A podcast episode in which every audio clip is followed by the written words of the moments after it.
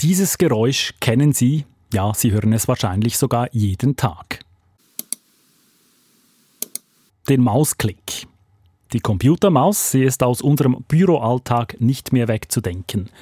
Am 3. Januar 1983 stellt Apple Lisa vor, den ersten Computer mit Maus.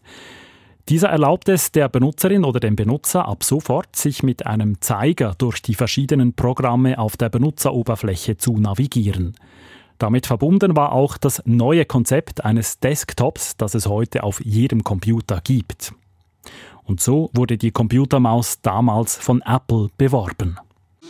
A key element in the common user interface is the mouse an ingenious cursor positioning device that makes using the system as easy as point and press. Die Maus sei ein geniales Instrument, um die Benutzung des Computers zu vereinfachen, heißt es von Apple.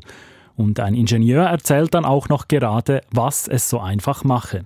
Instead of remembering a whole long list of commands and remembering how to spell each correctly and all of those things, we just present a picture, a menu of options And to choose one, you just point at it with a mouse and it's real easy to learn.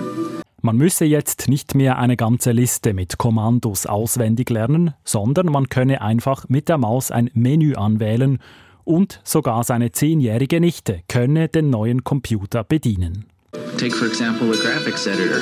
My 10 year old niece walked up to my machine and started playing with it. In five minutes, she knew how to use the graphics editor and she stored off her picture and printed it out. That's what's so beautiful about Lisa, is anybody can use it.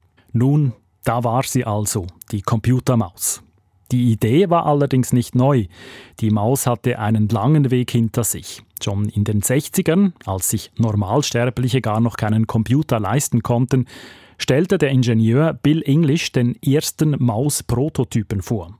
Die Maus war noch in einem Holzgehäuse untergebracht. Sie enthielt ein Rad, mit dem das Gehäuse gesteuert werden konnte.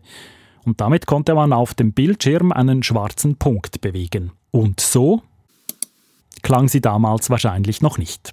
Doch zurück zu Lisa, dem ersten Computer mit Maus.